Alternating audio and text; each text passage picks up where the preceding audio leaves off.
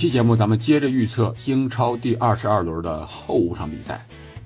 这后五场比赛里边，有两场比赛应该算是焦点了，一个是曼城和伯恩利的师徒大战，瓜迪奥拉和孔帕尼这两位主帅；还有一场是利物浦和切尔西的红蓝对决，也是非常有看点的。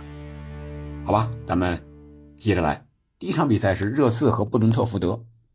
热刺呢，虽然是孙队长孙兴敏因亚洲杯，比苏马是因为非洲杯缺席，但是麦迪逊伤愈，维尔纳加盟，里沙利松找回状态，这样的热刺对阵伊万托尼解禁的小蜜蜂布伦特福德，我觉得最后就看谁的这个刺儿啊毒性更大了。热刺是吧？有刺儿，那布伦特福德小蜜蜂。这个尾刺儿啊，源源不绝的毒啊！显然呢，目前看热刺的整体实力是更胜一筹的。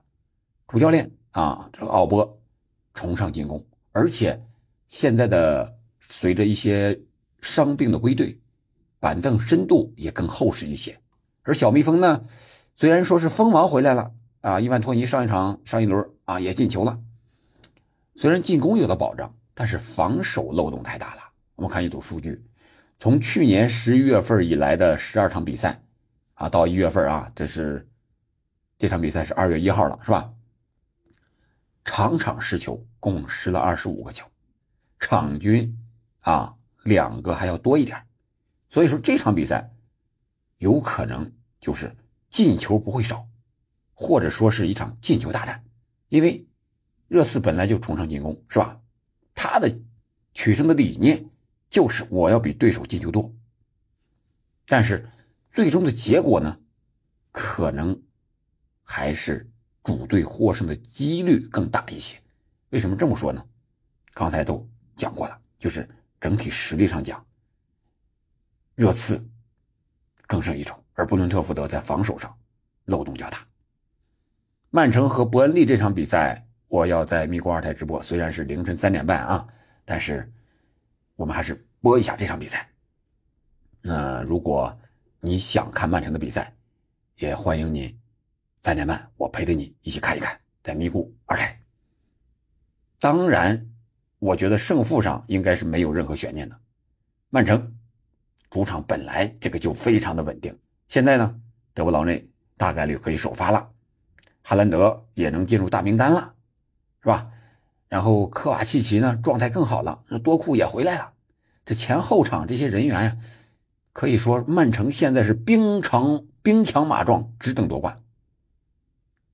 人员齐整的曼城在主场，那是更加强大而稳定。而伯恩利呢这边呢，咱们就不用说了吧，还在深陷在保级的这个泥潭之中。主教练孔帕尼我们都知道是曼城的名宿，也是。瓜迪奥拉的高徒，但是瓜迪奥拉这样的师傅，你恐怕你刚单飞不久的这种高徒，能够击败已经成仙成神的曼城和瓜迪奥拉吗？显然不太可能。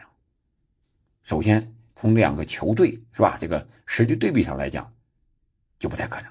另外从两位主教练这个履历和经历上来讲，和执教能力上来讲。也是不是一个档次的，所以说这场师徒之争应该没有任何的悬念。然后就是利物浦和切尔西这场红蓝对决。英超的红蓝决呀，总是吸引人的，无论是哪个红和哪个蓝。对于利物浦来讲呢，我觉得主帅克洛普突然官宣赛季结束后离队，这可能是对利物浦影响最大的一个因素了。那这场比赛到底会利物浦是一个正向的影响还是负面的影响呢？我们要看看比赛的结果。如果抛开这个因素，那利物浦在阵容上目前最大的问题就是去参加非洲杯的萨拉赫，埃及已经被淘汰，而且萨拉赫这个伤还不知道怎么样，这场比赛能不能出场还是个未知数。但是呢，这个二十号若塔的态度啊，状态非常的不错啊。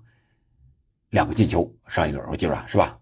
呃，两个进球很漂亮，啊，可以说他出场之后是串联起了利物浦前场的一个进攻，非常的关键的一个人物。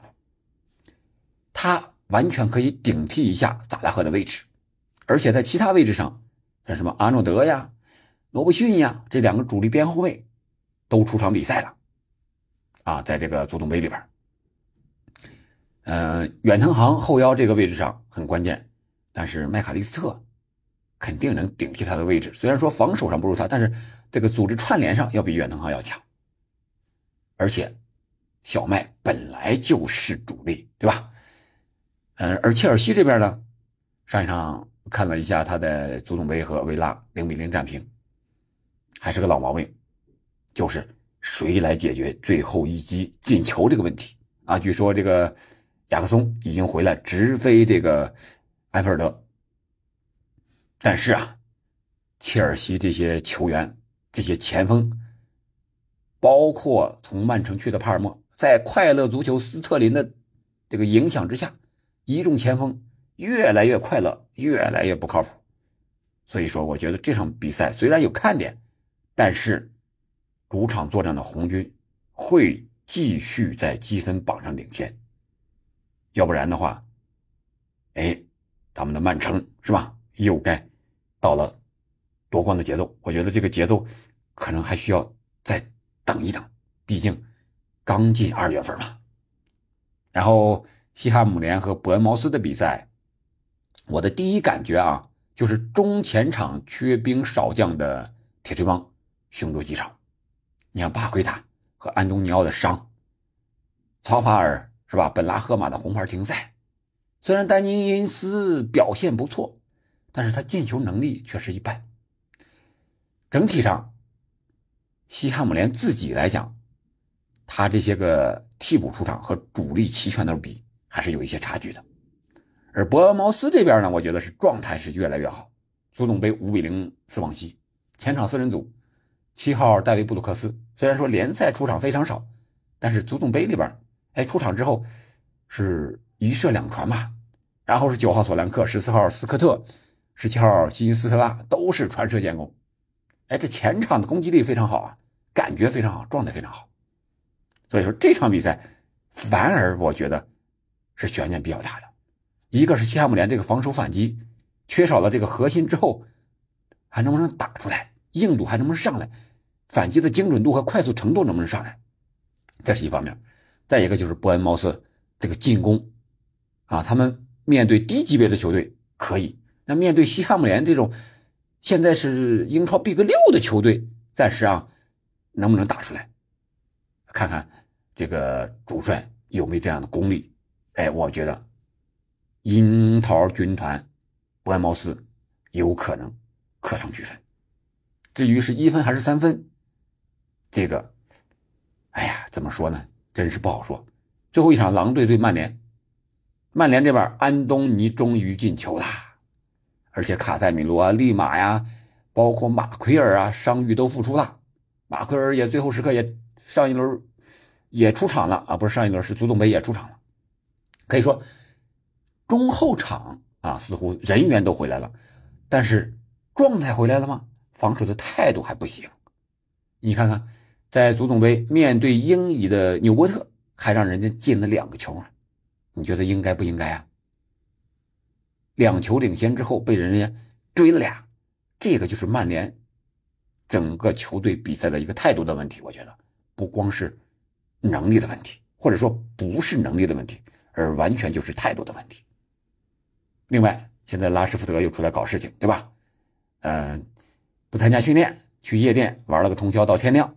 第二天不训练了，说是生病了，结果被爆出来，曼联开始整治，又罚款，是吧？又是不让参加比赛，那这样的话势必会造成矛盾呀。然后，呃，主帅滕哈赫这块日子也不太好过啊。据说这个拉爵入主之后，感觉这个引援不给力，和滕哈赫可能有一定的关系，有可能吹吹风，要这个帅位有可能坐不稳了。那这样的话，对曼联来讲势必会有影响的。就滕哈赫来讲，肯定想在曼联待呀，很想用这段时间证明自己的实力。但是内忧外患这些个球员会会给他这样的机会，会为他卖力吗？包括卡塞米罗呀、瓦拉内这些，本来就有，是吧？和他有矛盾的，包括马奎尔，虽然人家自己又挣回来这个主力的位置了，但是你是怎么对我的？为什么把我的队长给撸掉了？是不是？关键时候是帮还是陷害？这个东西恐怕谁也不知道。这个就是曼联现在的问题。而主场作战的狼队呢，我觉得，你看内托复出之后进球了啊，库尼亚状态也不错啊，黄西灿虽然不在，但是这两位进攻大将在，这个基本上进球就有保障了。看了一下双方的数据，进攻这一块，狼队进球数比曼联还多六个啊，三十对二十四，曼联现在能排在第九。还是第八，这显然就是不不太正常，是吧？负数啊，能前面这么靠前，所以说，我觉得这场比赛曼联的后防线要想零封对手会比较难啊。内托啊，这个边路突破非常强，库尼亚也是喜欢这种啊类型的打反击的高手，而进攻呢，现在又没有绝对的保障，是吧？安东尼呢，百年不遇进个球，你还能保证下一场他连场进球吗？那赢球怎么办呢？所以说没有保障的情况下，这个赢球就很难了。又是客场作战，所以说狼队有机会在积分榜上更进一步，进入到上半区。现在狼队是第十一，和曼联之间的差距啊，也就是一场球三分之差。所以说这场比赛很有可能狼队要取代曼联的位置。如果真要这样的话，我觉得曼联。该会有人出来来承担曼联现在成绩不断下滑的一个责任，好吧？今天咱们就聊到这儿，感谢您的收听，我们下期再见。